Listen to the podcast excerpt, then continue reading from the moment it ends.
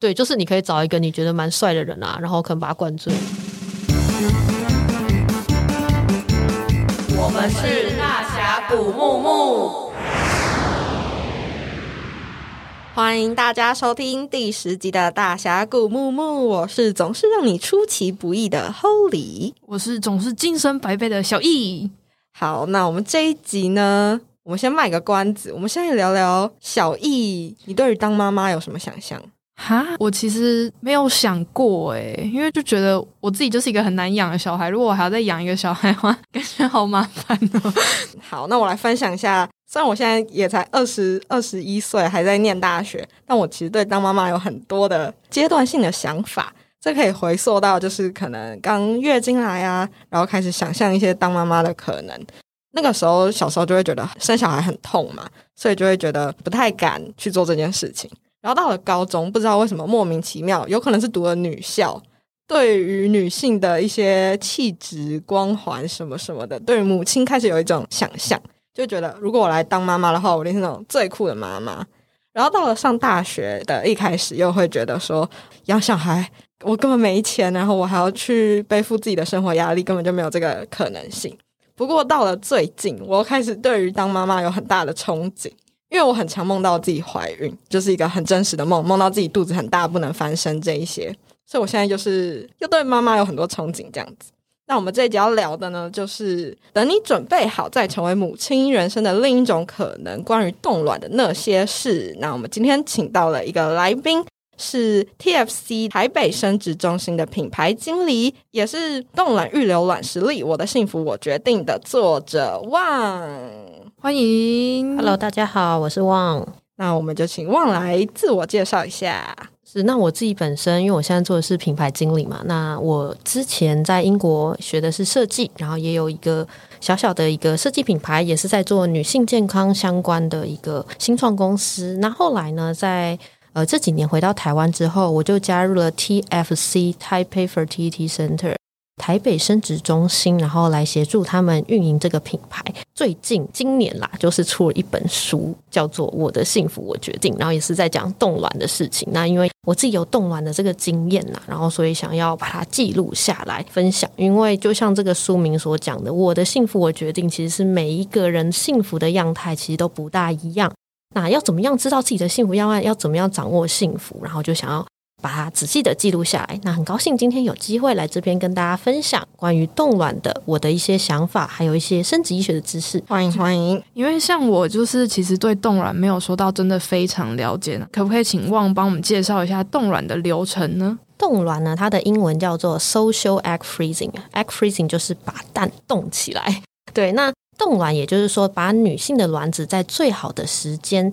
快速的冰存，所以你的卵子那个细胞就瞬间冻龄了。之后呢，可以在需要的时候再取出来使用。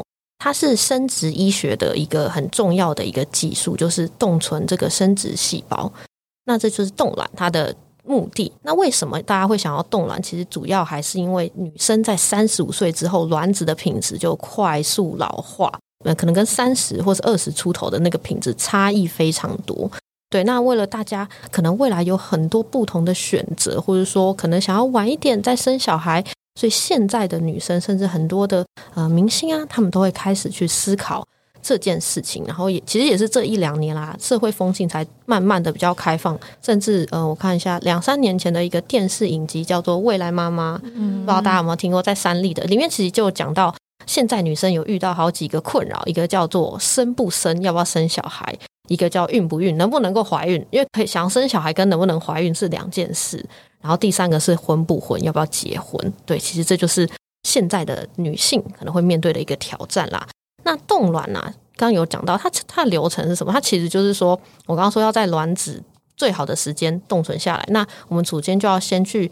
妇产科里面的生殖医学专科的生殖中心去接受医生的评估，看一下你身体的一个状况。接下来呢，再去做检查。那医生觉得哦，你可以冻卵的，目前的卵子库存量都是 OK 的，然后来进行这个疗程。那其实大概时间就是两个礼拜，然后中间就会做几次回诊，还有做一个取卵的手术，然后就结束了。那我自己觉得其实是蛮快的啦。嗯，嗯，算听起来算是一个好像没有到花很多时间，嗯、就是其实好像是蛮快速的一件事情，不会负担太大这样子。嗯、我自己的状况是非常的顺遂。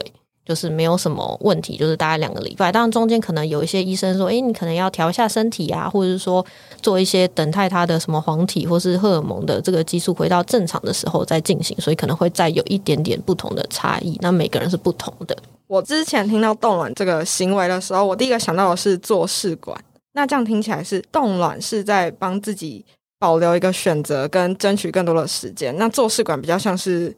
你现在就立刻有想要生小孩的的需求，才会去做试管这样子。嗯、对，我来分享一下试管婴儿跟冻卵之间的关系好了。嗯、那其实想要做大部分想要做试管婴儿的，其实都是不孕症的夫妻，就是说他很想生小孩，但是可能生不出来，可能年纪也比较大了，然后就想说不能再做等待了，我必须积极起来，他才去看医生。那医生就说好，那你现在可能比较不容易生。那你就可以直接做试管这样子，那当然是要经过医生的评估。对，嗯、所以其实想要做试管的，我觉得跟冻卵它的客群其实是不大一样的。试管就是说我想要生小孩，但我没有办法透过一般正常的就是同房怀孕，所以就使用试管这种人工生殖的辅助方式，让她比较快速的怀孕。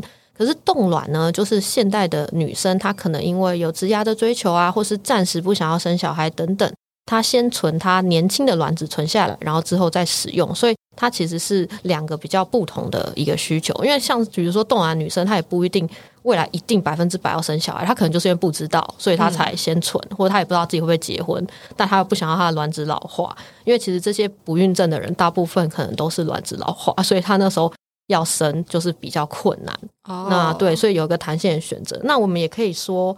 以冻卵算是试管的前半段吧，就是如果之后我想要使用我的卵的话，我就是要做试管婴儿来使用我这个年轻的卵子这样子，因为卵子的品质是非常非常重要的，嗯、对，跟你的怀孕率有绝大的相关性。所以拥有好的品质的卵子就更容易受孕成功，对，就是比较容易可以生出健康宝宝。就是有时候你怀孕也有可能是不是很好的卵子，然后生出来的小朋友可能比较会有遗传疾病，对，那时候都是。因为卵子老化造成的因素，那品质好的卵子就是跟年龄是有非常没错正相关性的，对不对？我这边可以跟你们讲一个譬喻啦，就是说我们今天开一个车子，我开三十年会不会出毛病？会不会要保养？那我们的卵子的年龄其实是跟女生的年龄是一样的。比如说你现在二十岁，你的卵子就跟你一样是二十岁了。那如果我四十岁的话，那也就是说我的卵子就是四十岁了。那刚刚讲车子这个状况，就是一定要保养，也会有维修的。那细胞如果一个细胞活了三十岁，它其实也会出状况，它会慢慢的老化，里面就会有一些基因的不好的状况发生。所以这就为什么政府其实会推广三十五岁之后。变成高龄产妇的时候呢，其实就需要去做羊膜穿刺，去看宝宝他有没有一些状况，避免生出来，让大家就会有比较多的考量啦。大家都希望能够生出健康宝宝，所以如果有一些疾病，都希望能够及早能够被筛检。那最建议冻卵的年龄大概会是几岁呢？冻卵的年龄，我我自己觉得大概就是你如果接近三十岁的时候，你可以开始思考去了解这个知识，因为从女生开始决定要冻卵到真的冻，她要花一点时间。那目前我会建议大概三十到三十五之间，其实是 CP 值最好的。当然，你要到四十岁那时候也是可以做。那当然还要看医生的评估。可是三十到三十五岁其实是一个比较好的一个年龄。那二十五岁之后可以开始了解，因为现在大家普遍晚婚。那如果像刚刚忘讲说，就是你刚刚的那个车子的比喻嘛，那假设我现在二十岁就想冻卵的话，其实也没有不行、啊、建议吗？可是因为医生他会说，诶，那你搞不好很快就结婚了呀。对、哦、他们其实会站在这个角度，就是说，因为能不要手术就不要手术，因为它毕竟是一个医疗行为嘛。它就像你开车出去，可能还是会有出车祸的风险，不然非常非常低。可是医生当然会建议说，诶，如果你很快就结婚，那你卵子又很年轻，那其实就不需要。可是如果你真的坚持，我觉得他们也是会帮你做的。其实这个年龄层真的也下降比较多，然后大家就会开始考虑这样子。可能我现在这个年龄，我在思考就会是。冻卵之后，卵子可以保存的有一个期限吗？其实卵子它是十年一约，然后可以续约，所以其实是没有保存期限的。对，但是胚胎，胚胎也就是说精子跟卵子结合成受精卵变成胚胎的时候，它是十年就必须销毁的。这个案例是存在于试管婴儿是吗？对，就是因为我们今天讲冻存生殖细胞嘛，对，因为其实最近不是有一篇报道，就是有在讲说什么十年就要销毁，没有卵子是可以一直续约的，嗯、只有胚胎是十年要销毁。然后这是在人工生殖法里面。哦，了解了解。嗯、因为刚刚这个三十到三十五，旺也有讲过，就是适合冻卵的年龄，因为就是在这十年，可能到了四十四十五岁，你会有比较多选择跟比较多精力去。想说你要不要怀孕，就是说三十到三十五岁是一个可以冻卵的年龄，嗯、然后就是可能在这十年内，你看你要不要使用吧。嗯、可是我会建议，就是说你其实，在怀孕的时候也要想一下自己的身体状况，因为其实年纪越大，当然怀孕会越辛苦。我不是说怀孕成功，就是你整个养育小孩和怀孕的那个状态。嗯、对，没错，就是其实你要考虑到这个，而且你太晚生的话，也许你小朋友很小，然后你年纪就很大了，所以其实应该这个部分其实都是要考虑。那我们其实也会建议说，哎，尽量其实在四十五前后。五十岁之前就是把它使用掉，哦，对，所以还是会疑虑上还是会希望是在五十岁。其实没有疑虑，你想什么时候都可以。可是我们是以一个社会的价值观去评判，因为其实在国外也有什么六十几岁然后使用年轻的卵，然后一样可以怀孕，那就是不是问题，可就妈妈会比较辛苦啊。对对对，没错没错，就是其实那就是一个养育小孩的一个过程嘛，然后还有你怀孕的那个身体的负荷。带小孩真的很辛苦，哎，很有经验。是，就是因为像我们板娘菲菲最近刚生嘛，然后就是他们常常会说要带宝宝啊，要带宝宝去哪里，或是要请保姆帮忙照顾，就是他们自己事业上，然后又要就是带小孩，其实是一个需要努力兼顾的事情。好，那身为就是古木木的一员，我们就是非常对于卵子有一定的着迷，这、就是来自我们员工的一个问题是。在冻卵的过程中，可以亲眼看见自己的卵子本人吗？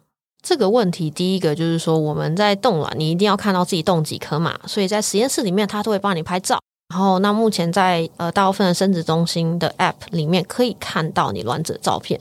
那如果是在超音波的时候的话，医生在帮你做检查的时候，你是可以看到卵泡的。那个卵泡在超音波上面，它就是一个黑黑的呃一个空洞的样子。那其实卵就在里面，可是因为卵子很小，肉眼是比较没有办法看见。它已经是人体最大的细胞了，对。但是其实肉眼比较没有办法看见。可是呃，我们都会透过显微镜去做拍照，然后分享给就是有冻卵的人。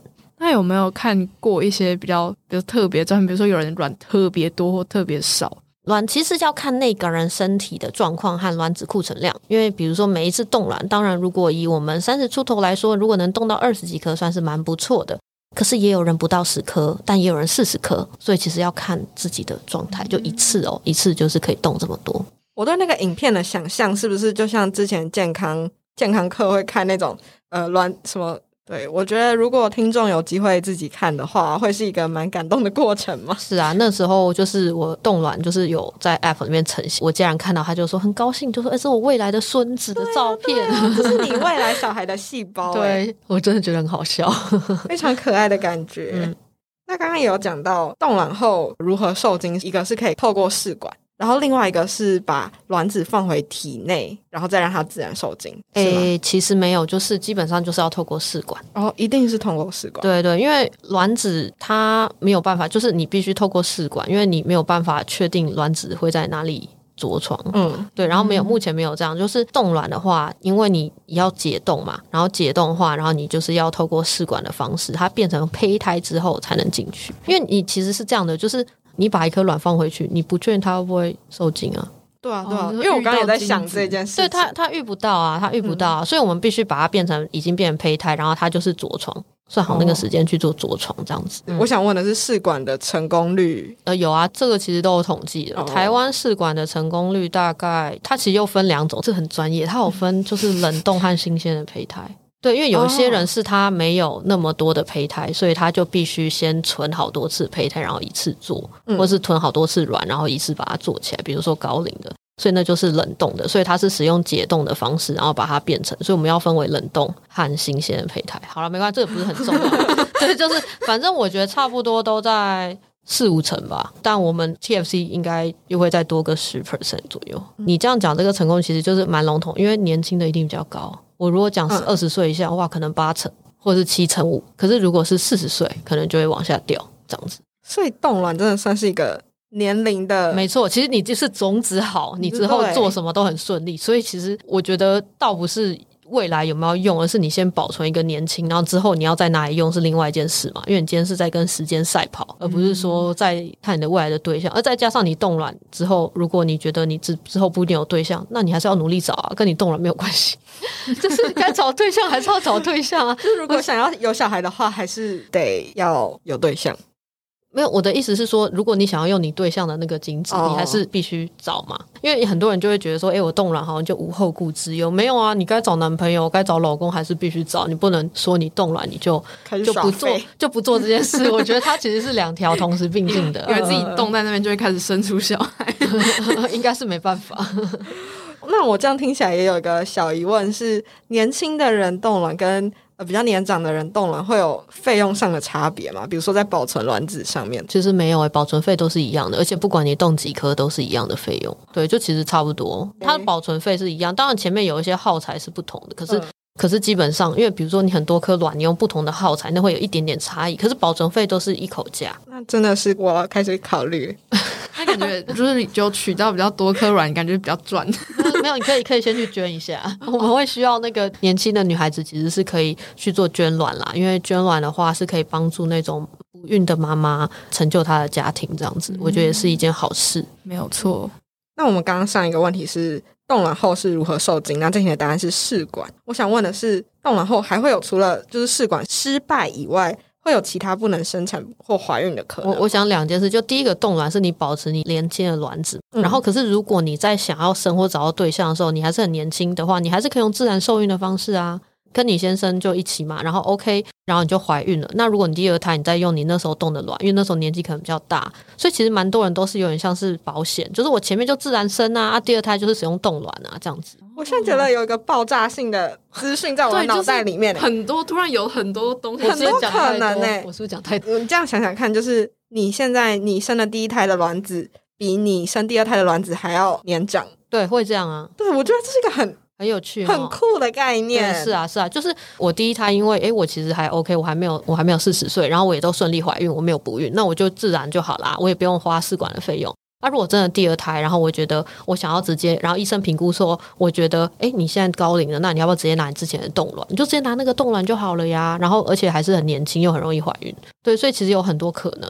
那我会觉得很多人做冻卵，就是因为他未来有很多不确定性。然后再加上现在，其实现代人对关系的想法也都一直不停的变动。就是说，有些人就想同居啊，不想生小孩；有些人就是想生小孩也不结婚，就是就各种都有。或者说，他就是有各种不同的方式。然后有人离婚啊等等的状态。那我觉得这就是一个保留比较弹性选择的一个模式啊。那这样听下来，冻卵背后的意涵呢，真的是给我们了很多选择跟人生的弹性，这样子。更多时间可以思考，还有像是刚刚讲那个很酷的案例，嗯、不管你要生几胎，就是永远有一个 Plan B 在那边，对不对？没错，我自己觉得动卵这整件事情代表有点像是我做我自己可以做到的事情，因为很多事情是我没有办法掌握的，比如说我能不能找到理想对象，或是我要决定好我有对象，但是不一定什么时候可以结婚啊。要结婚，可能也要经由很多的事情，对，然后很多家人的决定。那也许我们现在两个都在平时也没有办法。现在结婚的时候，我觉得你去做冷冻卵子，其实是掌握自己可以掌握的事情。所以我觉得那是一个女性的一大步吗？这样子。那你觉得成为一个母亲跟职业的这个平衡是什么？我觉得这其实是都是很难的事情啦。那我可以先讲，因为那时候其实有一个有一个问题是说，为什么想当妈妈，或是当妈妈的。角色对你来说是什么？那我觉得先说，因为其实是冻卵这件事延伸，就是因为我想要生小孩，我我自己是这样啦。那有些人其实是不确定的。那我自己想要生小孩，那为什么我想要当妈妈生小孩的原因，其实是我觉得那是一个人生必经的一个过程，然后我觉得是很值得去体会的，因为一直到你成为，不然你都没有办法去了解。而且我觉得你可以养育一个生命的长大，你成就自己的家族，就是有自己的家人啊，有同血缘的家人，我觉得是一个很有趣也很值得体会的一个生命历程。嗯，对。然后这是我想要成为母亲的一个部分。那刚刚你讲说职涯跟母亲的这个角色怎么平衡，我觉得非常的难，因为你两边都必须要负责还有贡献。然后每个人一天都只有二十四小时，所以你势必一定会牺牲。一边就是你，你要成就什么事情，你就必须在他身上花时间嘛。你养小孩，你也不可能全部都带给保姆。当然你可以，可是我一说这样，你可能跟小孩的关系就不会那么好，因为他每天看到都是保姆。所以你一定要投入一定的时间在他身上培养一段关系。那这个就是你跟工作也是一个关系，你跟你的家人也是关系。其实两边都需要花一定的时间去投入。那你自己就要想办法去做一个平衡。因为我的疑问会是，比如说我们没有动卵这件事的时候，那可能适合怀孕的一个底线会是三十五岁之前。那我们现在有冻卵那个选择，这件事情就帮我们延长了十年的时间。那我只是想问说，职涯跟当母亲这件事情，变到四十几岁的时候，会比较轻松吗？我觉得应该是说，很多人他会决定要去冻卵，让这件事情延长的原因，是因为他在他在那个时间，比如三十出的时候，他有一个东西他不想要放弃，或者他觉得他今天去生小孩，他进入家庭，有时候就比较没有办法兼顾，然后他不想要放弃那时候的机会，所以他做的选择就是。我先冻卵，然后我先去把这个机会成就我，我成就我自己，然后完成了。呃，我可能升迁我外派，因为外派可能就是像这样，然后我再回来。可是我会觉得生小孩跟体力那个也是要要去做一个评估的，所以大家要自己去评估什么时候比较可以。可是我觉得两边一定是会拉扯的，只是自己要找到一个平衡点。因为今天你决定你要生，你就要安排在一个你自己可以的时间。那我就懂了。这种感觉就是那种我一定有一个事要完成，我才有这个余韵跟我这个心力去做下一个目标的。对，我觉得其实都一样，就是甚至你要成为妈妈这件事情，其实也是啊。对，可是很多人他因为他看到眼前的东西，他可能就没有想到说他未来会怎么样。因为很多人，我们其实，在诊所里面，就是 TFC 里面看到好多人来找医生，他其实就是已经是高龄，然后晚婚，然后就比较难怀孕，他们就很后悔说为什么自己那时候不早一点。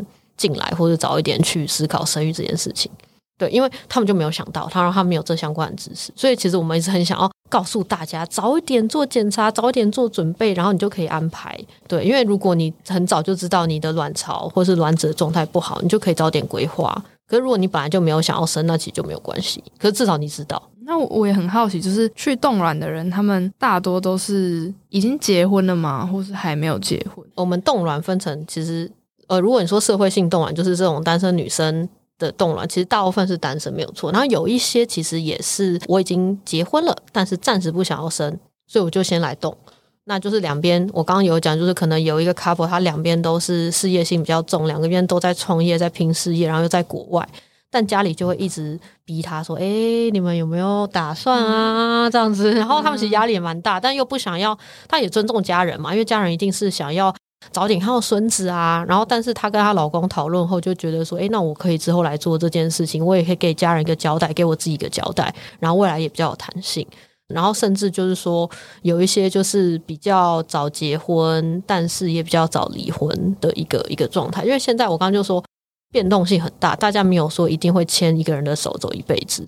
我有一个朋友呢，他其实是嗯、呃、很厉害的一个设计师，然后我跟他认识很久，然后有一天他就突然来问我冻卵的事情，我才知道他已经离婚了。那他很早就结婚，大概二十出头，可是三十之前也就离婚了。他也有约会对象，但他又不想要把有想要有小孩子的这件事情给他的现在约会对象压力，因为就变成说哦，我一定要娶你之类。而且他刚刚才离婚，所以他根本也不会那么想快。再进入一个长期的关系，因为婚姻有点像一个合约嘛，所以他就觉得，哎，冻卵这个选择其实真的蛮适合他的，而且他的约会对象也蛮支持他去做这件事情。忘有没有看过，就是来冻卵的时候，他们有一些家庭纠纷，就比如说长辈们觉得说，哈，怎么做这个是什么东西？那他就自己来了，他不会带家人。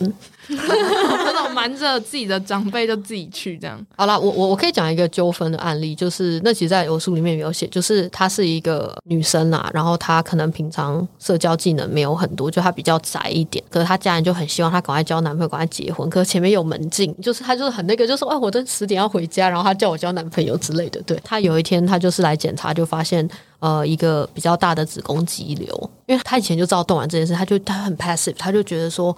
我、哦、没差，反正我动了之后应该也用不到吧，因为我交不到男朋友啊，就是那种有点悲观。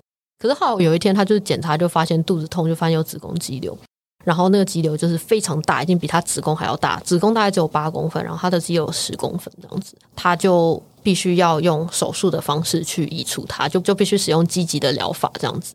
然后那时候他其实有来我们诊所去做咨询，那那时候就他跟他妈妈一起来，因为等于是要动手术嘛。然后他妈妈就跟他在整间吵架，因为冻卵吗？不是，就是跟他讲，就是说你怎么那么不注意身体啊？然后也有因为冻卵的事情。对，可是这可是可是这种状况就比较少啦。它是一个比较特别，它主要是因为有那个肌瘤的部分，然后妈妈就会又心疼，又说你又不在意身体呀、啊，之前都叫你那个，他就会觉得很那个情绪就会比较有一点。其实子宫肌瘤它有时候不一定会影响你怀孕，也不一定会影响冻卵。那我刚讲的那个状态是它已经大到已经跟它子宫一样大，所以才需要积极治疗。但是一般来说，如果你发现有子宫肌瘤的话，不要很快去动手术，请先来评估，因为动手术其实是会伤到你的子宫那个卵巢，会影响未来的受孕率。所以，而且有时候你怀孕或是你去冻完卵之后再做手术，其实会比较好。因为我刚刚讲，就是子宫肌瘤，它其实就附着在子宫或是卵巢上。那你今天把它移除的话，你子宫跟卵巢部分组织也会被一起被移除，你等于就像被扒了一层皮，那一定会受伤。哦、那真的会影响到你卵子的库存量，这样子。那这件事真的很重要。对，可是很多人都不知道，因为一般的妇产科医生他可能就会说：“哎，你这个很，那你要不要你要不要做手术？”或者说他会建议一般人其实听到有长瘤都很怕，都想要把它拿掉嘛。嗯可是生殖专科就是不孕专科的医生的想法不是这样的，他都会建议说，如果你一定要做手术，那建议看要不要先把卵冻起来，就是看你之后有没有怀孕，短期有没有怀孕的打算，因为做手术一定会伤害到卵巢。我有看到《望心书》里面有一则故事，是一个癌症女孩冻卵的。经验、嗯、哦，那个是也是蛮辛苦的。对对对，但是它的里面也是有提到说，当初在治疗癌症的时候，反正就是医生没有跟他讲说有冻卵这个选择。没错，没错，因为其实冻卵也是在这十几年比较风行。那在最早最早之前，其实真的就是否癌症病人去做生育保存的部分。可是那时候也没有很风行的意思是说，你除非对妇产科或是生殖专科比较有概念的医生，他才会建议他去做这件事情。可是。其实很多癌症治疗的时候，他就是第一个你命比较要紧，我就先治疗。结果那放射线一打下去，哇，你的所有生殖细胞都死光光，所以就让你的那个卵巢的机能也都会下降非常多，可能未来会造成不孕症。可是我觉得观念现在越来越多，然后甚至就是像 TFC 有跟就是癌症的一些协会去做推广了。我们希望癌友就是能够及早做生育保存，因为那其实对他来说很重要，因为他就是他治愈之后，他还是想要有自己下一代啊，不然他就变得没得选择这样子。那我很好奇，因为刚刚我们都是提到说，就是结婚之后可能要要想要有小孩，然后就靠冻卵在第二胎。但有没有有人他可能很久之前去冻卵了，然后他现在想要怀孕？但他现在还是单身的状态，那他可以做这件事情吗？嗯、目前台湾的呃人工生殖法是没有办法，因为它是需要有异性伴侣，然后就是有一夫一妻制的这个部分。但是因为像这几年就是同会有通过，所以也有蛮多政治人物和立委有在呼吁，就是要说修法的动作。但如果你之前有动卵，然后未来你想要使用的话，其实你就是必须要到国外这样子，然后去挑选精子，然后来进行受孕。可是我这边的想法是说，不管你未来要去哪里用啦，不管你要等修法还是怎样，可是你现在在抢的是时间，因为你现在就一定比未来还要年轻，对，所以我们其实在是跟时间赛跑，而不是说哦，因为我未来不一定用得到，所以我就不做。对，那当然你也可以到国外，可是国外整个费用都非常的贵，嗯、所以不如先在台湾先存，然后之后搞不好还是有机会。第一个就修法嘛，然后第二就是你有找到对象你就可以使用嘛。那如果真的不行，就到国外。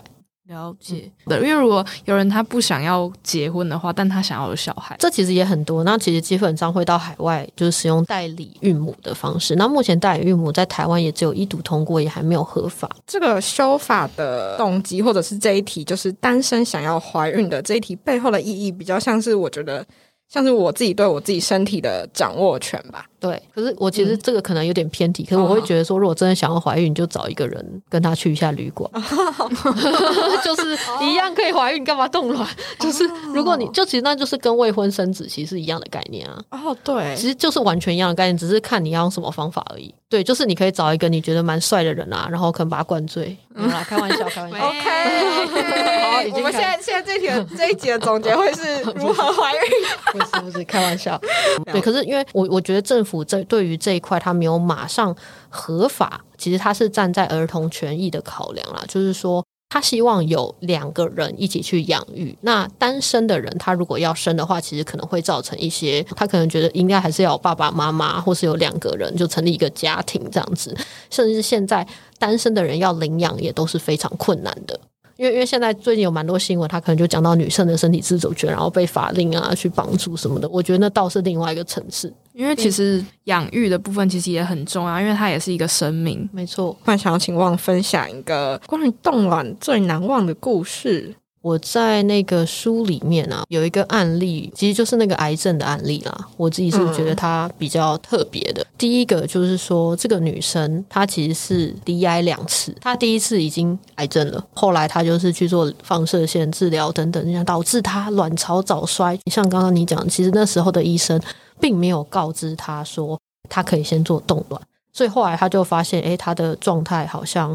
可能就是月经不规则啊，然后的状态不好。后来呢，他又第二次又患了癌症，然后他就超崩溃，然后他就赶快紧急的去做冻卵，这样子。这真实案例，然后我就觉得其实他还蛮辛苦的。可是因为这样会让他未来比较充满希望啦。因为第一个他要先赶快让他治愈，然后未来他就可以期待好他自己的宝宝。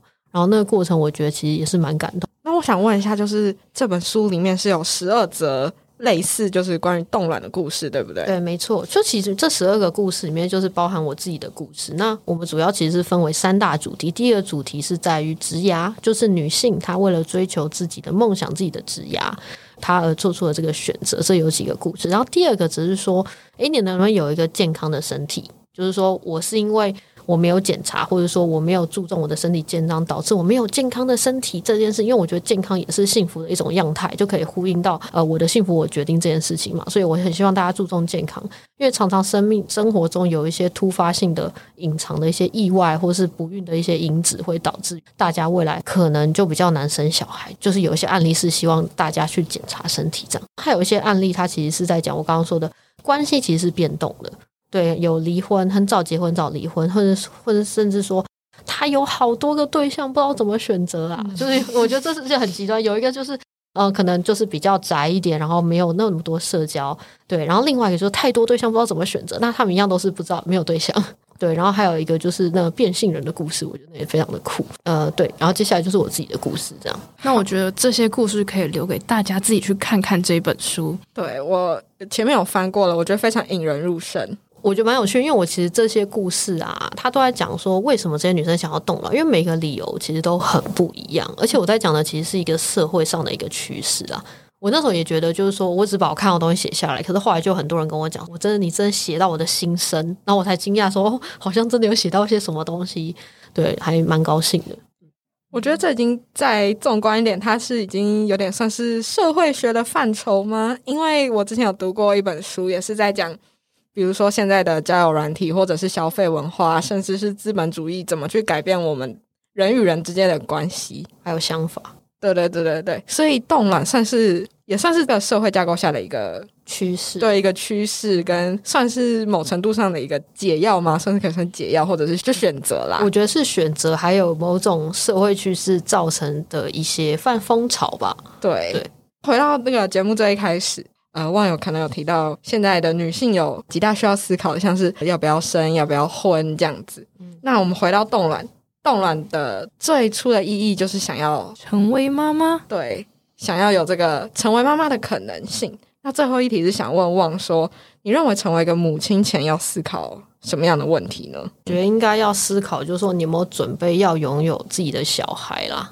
但是也不一定说一定要有自己血缘关系的小孩，你可以领养，也一样也是母亲的角色嘛。我会觉得说，你有没有准备好要照顾他，要要付出你的时间去成就这一段关系。我会讲是一段关系，不是代表说你今天你是他的亲血缘亲妈，你就跟他的关系是会一辈子，因为关系其实是会结束的。对对。然后我其实就是我这边可能想的比较严肃，就是说你可能刚刚就是三十年的关系，因为之后小孩子长大了，他其实还是会。